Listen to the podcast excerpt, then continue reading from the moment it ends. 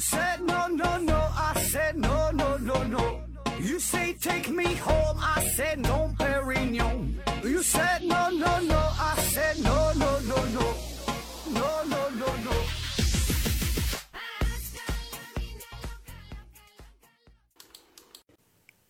拼命探索，不计后果。欢迎您收听《思考盒子》，本节目由喜马拉雅平台独家播出。今天还是回答听友的问题。第一个问题，光月陶之助提问说：“呃，何志兄，如果现在科学家宣布已经证实了外星智慧生命不存在啊，整个宇宙的高等文明啊只有我们人类一家，那么可能会对当今世界产生什么样的影响？或者说？”证实存在了会产生什么样的影响？啊，这个问题其实很多小说、很多电影反映的就是这个事儿，对吧？就是我们探索外星人啊，有或者是没有，对吧？这些情况。那么，咱先说第一种情况，就是说证实外星智慧生命不存在啊，整个宇宙就是咱们地球人就我们一家啊。那其实这个事儿吧。本身很难成立，对吧？因为这个宇宙它实在是太大了，太复杂了，远远超过了我们的想象。呃，以我个人的认知来说吧，就是我们人类啊，别管说是几百年、上千年、几万年，我觉得永远也没法达到这个水平。就是说，想证明外星人确实不存在啊。当然了，咱说也许吧，说未来的某一天哈，咱们地球文明高度的发达，极其的发达。啊，达到了什么什么，是什么特特殊什么超神的这种文明程度哈？什么卡尔达教夫指数干到说好几百啥的啊，特别特别发达的程度，可以对整个宇宙啊进行任意的探索，可以检查宇宙当中每一个角落啊，最终呢也没有找到外星人。那么我觉得啊，如果我们人类真的能够。如此的强大啊，达到了这种程度，到这份上可以随意检视整个宇宙，可以观察整个宇宙，对吧？那么这个时候，呃，咱们也就不必在意是否有外星人这个问题了，对吧？因为我们已经太过强大，已经是整个宇宙唯一的王者，整个宇宇宙的主宰了，对吧？也就不在意是否有外星人这个事儿了啊。那说第二种情况，说。假设我们发现了外星人啊，会对我们人类，呃，咱们现在这个社会啊，这造成什么样的影响？那么这个呢，又可以细分为几种情况。第一种呢，就是说我们发现了外星人，但是这些外星人他们的文明等级比我们低啊。比如说，就是我们在别的星球上发现了类似于蚂蚁呀，类似于一些昆虫啊，这这这些外星人。那么我觉得在这种情况之下呢，咱一定会大力的发展，呃，航天航空科技。对吧？我就我们想要登陆另外一个全新的世界去看一看，去探索一下。那么至于说我们会不会把这些外星文明啊这些生物当做实验品来研究，这就不好说了，对吧？这个得具体看他们的文明程度、他们的等级，以及呢也得考虑咱们和这些外星文明之间的这个距离啊，这个成本，对吧？很多需要考量的事儿。总之呢，会给我们带来。一些感悟啊，就是让我们重新认识一下这个宇宙，重新考虑一下我们人类在宇宙当中的位置。呃，然后说第二种呢，就是说我们这个水平发现的外星人的水平和我们这个水平差不多啊，旗鼓相当，他们的科技实力啊和咱们地球人也都差不多啊。那么如果是这种情况的话，呃，我觉得最大的可能呢，就是咱们之间呢互相沟通啊、谈判呐、协作呀，达到一种共赢。啊，当然这个也会涉及到许多细节上的问题，呃，比如说这两个星球这个距离的这个远近，对吧？这个是一个呃比较基础的问题，对吧？如果离得太远，想合作也很难，呃，然后呢还得考虑说，整个宇宙是只有我们这两家文明，还是说还有很多家的文明，对吧？都是需要考虑的问题。这个就有点像，呃，整个地球上国与国之间的这个状态差不多。有合作也有战争啊，有一些呢是资源共享，有一些呢也有这种技术保密，对吧？可能说还会签署一些什么和平条约呀、互不侵犯的条约等等吧，这类的东西啊。这个很多细节的问题啊，这个咱没法一一去说。那还有一种情况呢，就是咱们发现外星人，这个外星人呢，他们的水平比咱们高，而且比咱们高的多的多的多哈，像个像那个看这个《三体》一样，对吧？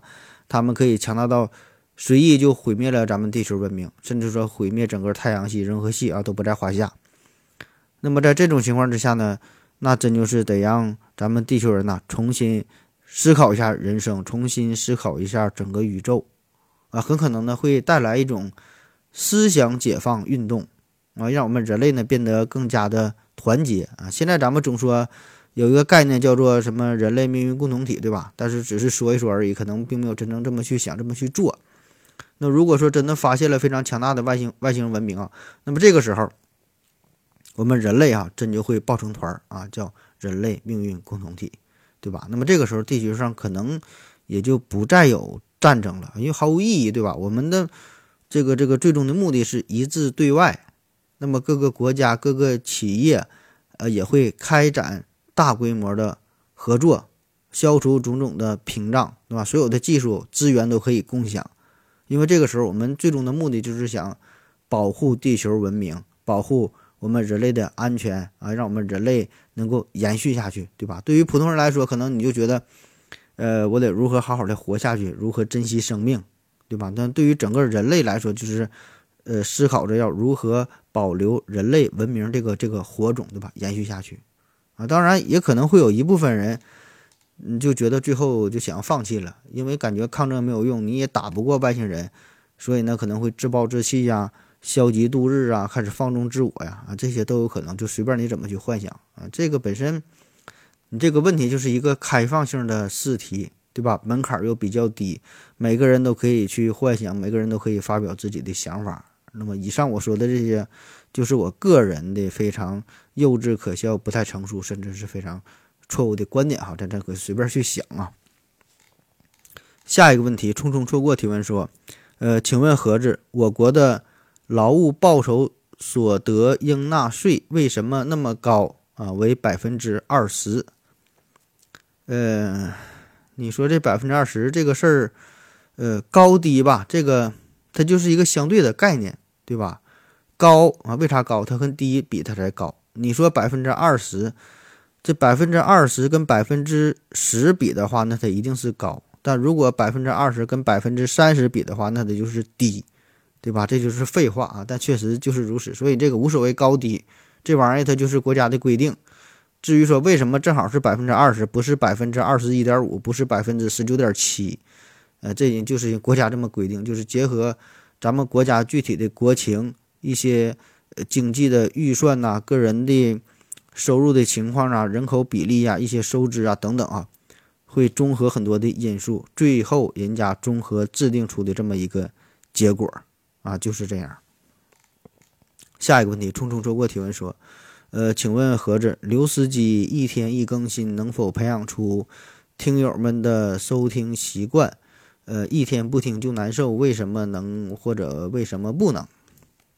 啊，说老刘天天更新，对吧？一天三百六十五天，从来不间断。那我觉得这个他当然可以培养出一种收听习惯了。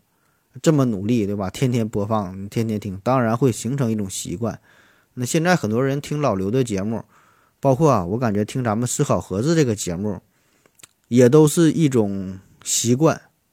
就是说，不管主播说啥，根本就不管这个内容是啥，只要有你这口这个声儿，只要能喘口气儿啊，发发出点声儿，OK，那就足够了。至于你说啥呀，好坏呀，节目什么，根本不重要啊。你有声儿放在我耳朵旁边陪我睡觉，哎，那就足够了啊。下一个问题，王岭 OK 提问说。呃，何止我想过一个问题，说这个经济落后的地区啊，越是大力发展教育，就越会贫穷啊。因为当这些孩子有了高学历，呃，就只能到大城市当打工人，然后呢留在大城市，他们在大城市生活也很艰难，所以呢也不能帮助家乡的父老。这样呢，他们家乡会因为年轻人越来越少而变得更加的贫穷。请问何志，说说你的看法？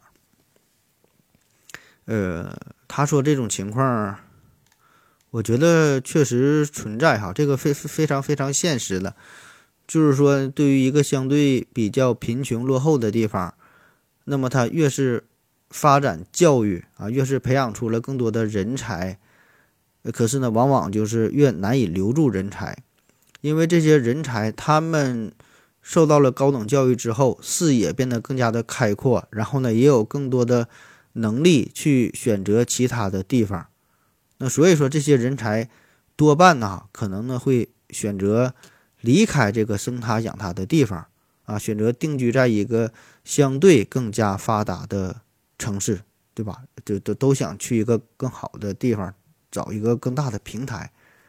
那我想，咱东北这么多年，最近这个这个经济衰退，对吧？人才流失，可能啊也会也是这方面的原因，对吧？就是因为咱们东北确实整体的大环境，呃，并不是很好，对吧？经济水平不如南方发达，所以但凡是有点本事、有点能耐，这这咱说叫择良木而栖，对吧？可能都。都走了啊，说？老刘不都都去深圳了，对吧？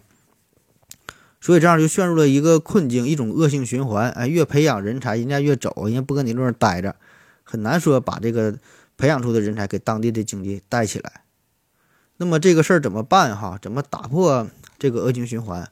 我觉得呢，这个还得是需要呃国家层面进行一个宏观的调控，就是说需要国家层面一个大政策的。大政策的一个扶持，就是说，你想，呃，仅依靠个人的这个觉悟啊、素养啊，这个远远是不够的，是不可能完成的一个任务，啊，就比如说我的老家，我老家在东北，在沈阳啊，我我家在沈阳的一个小农村啊，那么我是通过个人不断的努力、不断的学习，一步一步的，最终呢是完成了屌丝的逆袭啊，呃，先后在欧美各个国家留学。那么学业有成之后，最终呢，我是仍然选择回到我的家乡。建设沈阳，啊，但是说，毕竟像我这种人太少了，对吧？你你想想，哪有几个思想境界能像我这么高的这个人啊，对吧？很少，对吧？像我觉悟这么高，这个很少。当时我在美国时候，在 NASA 曾经他们开出这个五百万的五百万美元这个年薪，想要留住我，但是呢，我拒绝了，毅然决然的回到了祖国，回到我的故乡。啊，就想致力于中国的科普事业，可是说咱说一般人真就没有这么高的觉悟啊，很容易就被金钱，被这个金钱呐就给就给击倒了。所以你看现在很多城市新闻报道不都是吗？很多城市都开始抢人，怎么抢人？呃，有给你房的，给你车的，给你钱的，给你落户口的，对吧？就是提供一些优惠的政策嘛。因为这些大城市都已经意识到了人才的重要性。所以说，你再怎么唱高调，再怎么讲奉献呐，这些没有用哈，没有用。嗯，真正要做的呢，就是实打实的提供一些看得见、摸得着的实惠。说白了，得拿拿钱儿，对吧？所以呢，这个对于一些偏远落后的城市来说呢，这个问题很难转变啊，因为本身这些地方就比较穷，你让这些政府机关让他们。拿出钱对吧？他也他也不富裕，让他们拿钱留住人人才很难，对吧？就你能想到这个事儿？你看人家杭州，嗯，苏州，呃，然后深圳呐，对吧？什么这广州、成都、重庆啊，这些大都市，人家经济发达，人家有钱，人家也重视人才，人家也可以提供优厚的待遇，对吧？那么对比其他那些三四线的小城市，呃，你就很难拿出。更加吸引人的政策留住人才，对吧？而且呢，这个落后的原因也很多种啊，有一些呢是因为这个经呃这个交通不方便，有一些呢可能是因为这个资源的匮乏，有一些呢是因为这个环境非常的恶劣，对吧？种种的原因。所以呢，这些历史遗留的问题，也不是说仅靠几个人才、仅靠几个领导的努力啊，凭什么个人的奉献就能。从根本上解决的，我觉得这个仍然是需要国家层面的一个调控啊，需要一个政策的扶持，同时呢，也需要几代人共同的努力。下一个问题啊，说何总，嗯，科普下政治新闻上经常听到的左派、右派、极左、极右啊，这左派、右派，呃，这个是这这纯百度级别的问题了，你你你自己搜索看就行了。呃，简单的说一下，这个左派呢就是激进啊，右派呢就是保守啊，就是一个一个往左，一个往右嘛，对吧？走两个方向。那么左派呢，通常就是主张这个积极改革啊，主张把这个旧的意识形态和这个制度啊进行革除，啊废掉，从而呢建立新的意识形态和新的制度。右派呢主张的就这种稳妥呀，呃渐进的缓慢的改革的方式，强调呢要维护旧有的秩序和传统。当然，这两派没有什么对错之分，没有哪个更好更坏哈，就是说对待一个问题上，他持有不同的态度啊，不同的处理方式。那为啥说一个叫左，一个叫右啊？这个呢，最早呢是源于十八世纪末法国大革命。当时呢，这个大革命期间有各种的这个立法议会啊，在这里边，尤其是一七九一年法国制宪会议上，温和派的保王党人呢，他们是坐在议会的右边，而这个激进的革命党人呢是坐在了左边啊。从此呢，就形成了左派和右派啊，这这这两种称呼。下一个问题，匆匆错过提问说，呃，请问盒子。呃，街上开的药店的药价是他们自己定的吗？为什么会比网上同是正品的药要贵很多？而且呢，店与店之间的药价也不相同，这种价格可以进行规范吗？说这个药品价格的事儿啊，这个药品价格不同很正常啊，因为药品它也是商品的一种，对吧？那么这个。药品的价格也可以像其他的商品一样啊，受到很多种因素的影响，不可能做到全国完全统一的相同的定价。呃，同时呢，也像其他商品一样，就是你网上买的东西可能会比这个实体店、实体店呢便宜很多，对吧？很正常，对吧？而且说每每家这个药店卖的药也不一样，就跟比其他商品一样，是吧？没有什么特殊的。那在二零一五年的时候。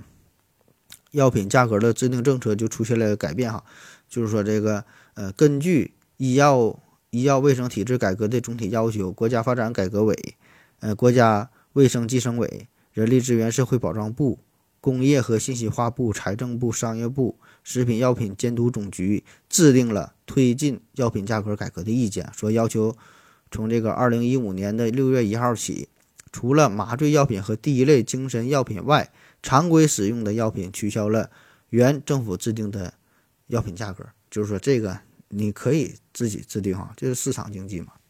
当然了，由于这个药品的特殊性，国家呢也一定会进行一些硬性的调控和限制，就是说你你不能让你漫天要价，对吧？卖的很贵很贵。那么只要这个药店在这个药品的交易过程当中，药品的价格没有超过。最高价的限定，这些呢都是合法的啊！你有一个很大的浮动的区间。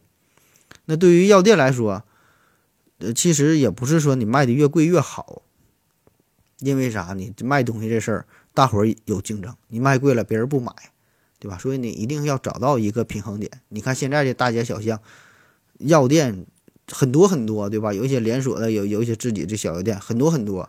那作为药店来说，很多相同厂家、相同规格的药，在不同药店里边的价格它也不一样。这里边呢还牵扯到呃不同的区域代理呀、呃药店的进货渠道啊、拿货的数量等等很多方面的影响啊。就比如说有一些连锁的药店，对吧？人家是医药公司自己开的连锁药店，那人拿的药就便宜。你其他一些小小药店，你进货，你进货的价就比人家高，对吧？所以说这里边。涉及的因素非常多啊，那么有一些小药店，他怎么赚钱？他为了宣传，为了推广，可能说搞一些活动，搞一些促销，啊，这这个这降价去卖，对吧？所以说这个事儿说简单也简单，说复杂也复杂，别把这个药品呢当做一个怎么特殊的这个这个产品啊，它这就跟其他一些商品它一样，对吧？也是受这个市场经济的影响。下一个问题，完美哥哥提问说。呃，何子老师是什么样的内驱力啊，让你这样频繁的更新节目？呃，会不会有觉得累的时候？这个累的时候，嗯，这个内驱力啊，倒算不上什么内驱力哈。个人感觉就是觉得这事儿吧，做节目这玩意儿挺好玩的。这咋说？每个人的兴趣爱好不一样，对吧？就像有人喜欢打麻将，有人喜欢打扑克，有人喜欢跳舞，有人喜欢钓鱼。啊，钓鱼一钓，坐那会儿了那大半天儿哈，一动不动的，起早贪黑，废寝忘食的那会儿钓鱼。你要是不喜欢这事儿，你给他钱让他坐这会儿，他也不干，对吧？大伙儿根本不理解，这人疯了哈，一个就坐那会儿坐一天钓鱼哈，一个一个没钓上来。所以说这个事儿就是每个人喜欢的点不一样啊。至于说累不累吧，这玩意儿累，它保证是累，对吧？那么成人的世界里，他他哪有不累的吧？每个人我想都挺累啊。咱咱咱休息一会儿吧，太累了。我要跟正南去尿尿，你要不要一起去啊？我也要去。哎，风姐，我要跟正南、阿呆一起去尿尿，你要不要一起去啊？好了，喝了口水回来，咱们继续聊啊。下一个问题叫随便吧，二零一二啊，提问说，什么时候聊一聊伍连德医生，做个类似的系列？不是这次疫情，呃，有几个人知道这类国事，做一个很大贡献却不被提及系列的医生啊？他说这位伍连德医生啊。呃，这人其实很伟大哈，也是很有名啊。他主要的功绩就是，呃，指导扑灭了1910年咱东北的这场鼠疫啊，这个事儿啊，这事儿非常严重。那么这场鼠疫持续了六个多月，可以说是席卷了半个中国，造成了六六万多人的死亡啊。那么正是伍连德医生是挺身而出，指导工作啊，利用科学的手段，有效地控制了这场鼠疫。呃，这个呢，这这是事件哈，这也是中国有史以来第一次以科学防疫专家实践与政府行为相结合，有效控制的一个大型的瘟疫。那么伍连德医生呢，也是第一位华人诺贝尔奖这个候选人啊。呃，但确实吧，这个他知名度好像不是特别高啊，很多人没听说过这个人啊。那么你提到这个事儿了哈，我给你推荐两档节目，一个呢是回到二零四九，回到二零四九，刘老师讲过叫。伍连德抗疫纪实啊，这是一个长篇节目，你可以搜索一下伍连德抗疫纪实。还有一个呢是汪杰老师做的节目哈，这个在科学有故事上边，题目呢叫做伍连德百年战役哈，伍伍连德百年战役，听这两篇呢就足够了。下一个题目啊，下一个问题，呃，一八二二一九七提问说，何子老师，请问一下，喜马拉雅平台是怎么审核的？不可能是靠人工吧？那么用电脑可以审核音频吗？啊，你这事儿还真就给我难住了，我还真就不知道喜马拉雅平台是怎么审核的。这事儿你可以问问喜马拉雅平台吧，反正我也我我也不注意这事儿啊，咱都是守法公民。嗯，下一个问题，四季风车提问说：何志老师你好啊，有个小疑问，身边呢有听说出家的人啊，就是想知道大概率大部分人是。何种原因选择出家呢？是生活所迫呢，还是心向而往之啊？谢谢何总，期待下期节目。呃，这一问题这就属于就是别人的心思、别人的想法，对吧？你这个咱也不知道他是怎么想的，没法去揣测，对吧？这事儿你也没法调查，就不知道别人为啥出家？别说出家，就别人任何别别人任何做任何一件事儿。你也不知道他心中真实的想法是啥，对吧？就好比说，你说你出家这事儿，你问人家，人家也不会把这个实情告诉你。特别是这个就比较敏感的事儿，对吧？我觉得这是一个比较敏感的问题。那么你既然问了哈，我还真就是在网上查了一下相关的内容，我找到了这么一这么一篇文章啊，我给你念一下吧，我觉得还挺好的啊，与大伙儿分享一下。作者呢叫做。呃，明月天心啊，题目呢叫你问我为什么要出家啊？为了活成自己想要的模样啊。嗯，他说，在很多人的眼里啊，可能认为出家是生命的悲催和消极，觉得这孩子怎么了？是不是有毛病啊？对吧？怎么会走上这条道路呢？那男孩子可能还好啊，如果是女孩子选择出家，可能会被投来异样的眼光啊。有什么看不开的？要选择出家？这孩子这么优秀哈。什么都会，性格也挺开朗的，好端端的，怎么就会选择出家呢？父母呢，肯定呃也很寒心。那我相信看到这篇文章的绝大多数人都会认同上面的看法，觉得出家呀是一条绝望之路，是一条不归之路，是一条逃避之路。那是这样吗？如果你一直也是这样认为的，那今天你很幸运啊，我来，我是来改变你一贯的认知。请不要再误解出家人了，出家不是看不开、想不通，而正是看开了、想通了，才选择这条路。出家才是真正的回家，回归心灵的安宁之家。呃，《金刚经》里边讲说，一切有为法，如梦幻泡影，如露亦如电，应作如是观。一切因缘和合所产生的现象，是像梦境的非真、幻化的无实、水泡的一灭、影子的难存，又如早晨遇日而失的露珠，天空将雨时的闪电，闪电瞬间即灭。有情世界皆为无常，人生百年弹指即过，荣华富贵更是过眼云烟。所谓红尘看破了，不过是浮尘；美丽看破了，不过是躯壳；生命看破了，不过是无常；爱情看破了，不过是聚散。佛陀说：“奇哉，奇哉！大地众生皆有如来智慧德相，但因妄想执着而不能证得。这个世界上没有真正的坏人，只是呢业障习气太重。出家修行正是。”断了烦恼，证菩提的康庄大道。那对于女子来说，出家呢更是难得。女子呢，因为树叶业障较深重，若能出家修行实在，为累世所修的大福报。那有人说，父母含辛茹苦养了你二十多年，自顾自己安逸，了无牵挂，对得起父母吗？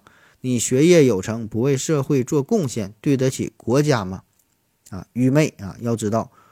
出家功德不可思议，一人学佛，全家受益，能度众生，离苦得乐，不是圆满成就吗？很多人觉得这个出家呀很可惜啊，但是呢，可能你觉得可惜的东西，正是他们想要抛弃的。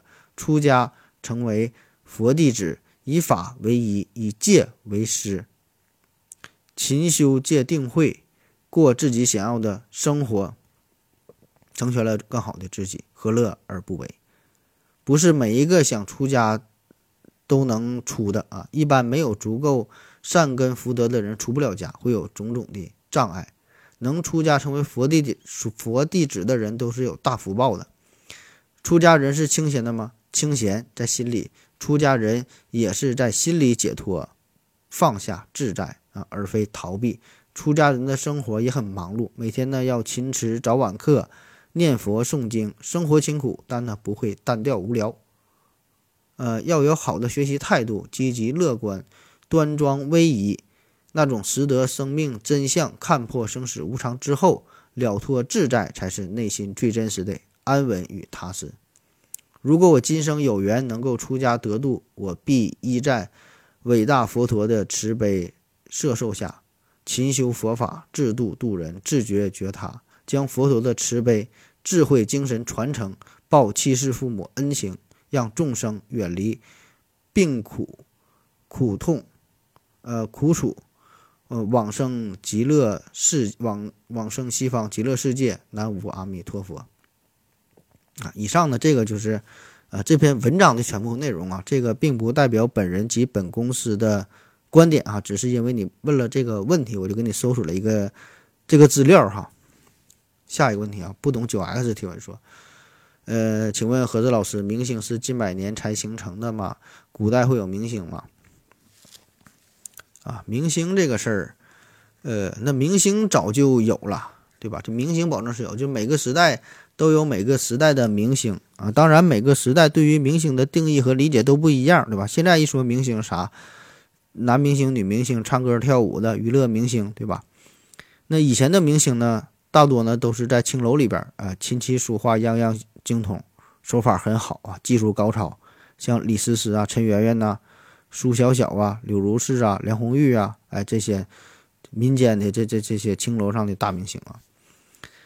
那么还有一些呢，就是文化圈的明星，你看像咱说李白、杜甫、唐宋八大家这些啊，都是明星，这些大诗人都是明星啊，也会有追星，什么就是这个洛阳纸贵对吧？这些。也都是追星的行为，所以说每个时代都有明星，每个时代都有这个追求不同的人，对吧？追求不同的文化啊，追求不同的娱乐方式。下一个问题，铁马冰河提问说：“呃，合着问个事儿啊，你去过，呃，你去过万顺啤酒屋吗？就是沈阳老北站老北站那个啊。其实很多城市啊都有这种地方，有钱人有也有钱人的快乐，穷人有穷人的快乐。其实这才是文化，地地道道的文化，你怎么理解？”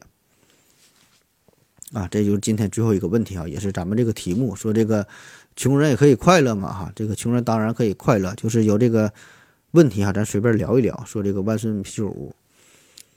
那么先说说这个万顺啤酒屋，这个是啥咋回事啊？介绍一下。呃，外地朋友可能没听过哈，沈阳人可能有一些呃也没太听过，不太知道啊。这个就是沈阳当地的一个小酒馆儿，呃，特点就是价格非常便宜，呃，根本没有什么高档的菜，你想花钱你花不出去哈。一般的就是一些小拌菜儿、凉菜、家常菜啊，反正都是下酒的这些东西，毛豆花生米之类的，对吧？这炝拌干豆腐啊、老坛干豆腐啊这些东西。呃，这个这个整个饭店也谈不上什么装修风格哈，就是几个桌子、几个椅子，很简单啊。呃，这里边你要说管这个叫酒吧、叫啤酒屋，我觉得这个都算抬举它啊，就是一个非常简单的喝酒的地方。呃，到现在应该是有三十多年的历史了。特点嘛，咱说就是便宜，扎啤呢基本是五块钱一杯，小菜呢也是五块钱一份儿啊。现在可能是涨价，可能是涨到六块了吧？这都咱也没去，也不知道啊。所以呢，这个地方还有一个名儿叫做“穷鬼乐园”哈。那么特别就是有一些好喝的朋友，没事想喝点儿，就是说就想喝点酒，但是根本不在意吃什么东西的朋友，很很喜欢这个地方。就好比说，你给我吃这个海参鲍鱼和吃这个花生米毛豆，它它没啥区别，就是为了喝酒。而且呢，咱说哈，可能你给我吃海参鲍鱼，我还真就觉得不舒服。呃，咱还真消化不了这些高端食材，就给我来点毛豆花生米啊，这个最顺口啊。嗯，而且这个万顺啤酒屋，它这个地理位置比较特殊，在这个老北站附近。那你要说现在这地方吧，还算是比较发达啊。但是说早些年哈，二三十年前这地方就是比较落后了啊。呃，而且呢，流动人口比较多。呃，而且原来这个地方吧，旁边有一个劳动市场啊。啥叫劳动市场？就是一些打零工的，用咱东北话说就是蹲坑啊、等活的，木匠、瓦匠、电工之类的，谁家装修啊，这个力工啊，对吧？这凿墙啊这些，去赚点钱养家糊口。那么这类人呢，也成为了这个啤酒屋的一个主要的消费群体，你便宜嘛。那么再有呢，就是旁边吧，这个地方原来有一个叫百乐门的一个舞厅，舞厅啊，一些陪舞的、跳舞的，累了呢出来也是喝一杯解解渴。所以呢，这个万顺啤酒屋就是满足了这类人群的一个需要啊，感觉有点像，呃，鲁迅小说《孔乙己》嘛，说那个酒店哈，搁里边什么站着喝酒的、坐着喝酒的，跟这个差不多。就来这地方的人，基本也都是底层的穷苦人民居多，然后呢，还想喝点酒，哎，聊聊天，放松一下，就是这么个地方啊。那么有很多人来这地方，咱说就是为了喝酒的。他也不为了吃菜，甚至说他来这地方他也不点菜，因为确实点个菜他也挺贵啊。呃，他们会选择到旁边的小市场买个五毛钱一块钱的小咸菜啊，就借这味儿。来这地儿里就是为了喝酒。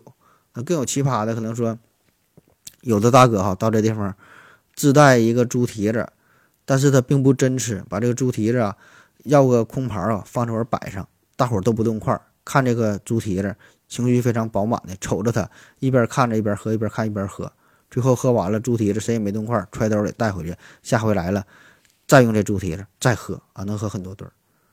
那么这种情况其实并不夸张哈，我就听过这个于谦儿讲过一个节目，一个节目当中就说这么一个事儿，就也是聊这个穷人喝酒这个事儿啊，很多人也是嘛，就好喝，他没没有菜，根本点不起菜，咋整呢？搁路边啊捡点雨花石、小石头子儿，洗干净了揣兜里，到酒店里边了、酒馆里边了，要一碟酱油，要一碟陈醋，把这个雨花石扔在小碟儿当中，蘸点酱油，蘸点醋，哎，也能喝一顿啊。如果能整点辣椒油，那就美了去了啊。当然，也有一些人喝酒不点菜吧，又觉得抹不开面子，偷偷摸摸的呢，在兜里边可能揣一个鸡爪子之类的啊，那那就硬菜了，不错了。